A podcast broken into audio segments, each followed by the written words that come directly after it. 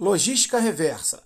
Firjan promove diálogos sobre obrigações ambientais da indústria para esclarecer principais dúvidas de empresários.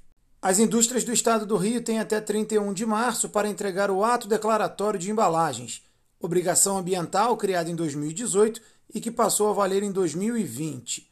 A questão será debatida na próxima sexta em transmissão online, mas o evento tem início já nesta quarta-feira, às 10 horas da manhã, com debates relacionados ao tema.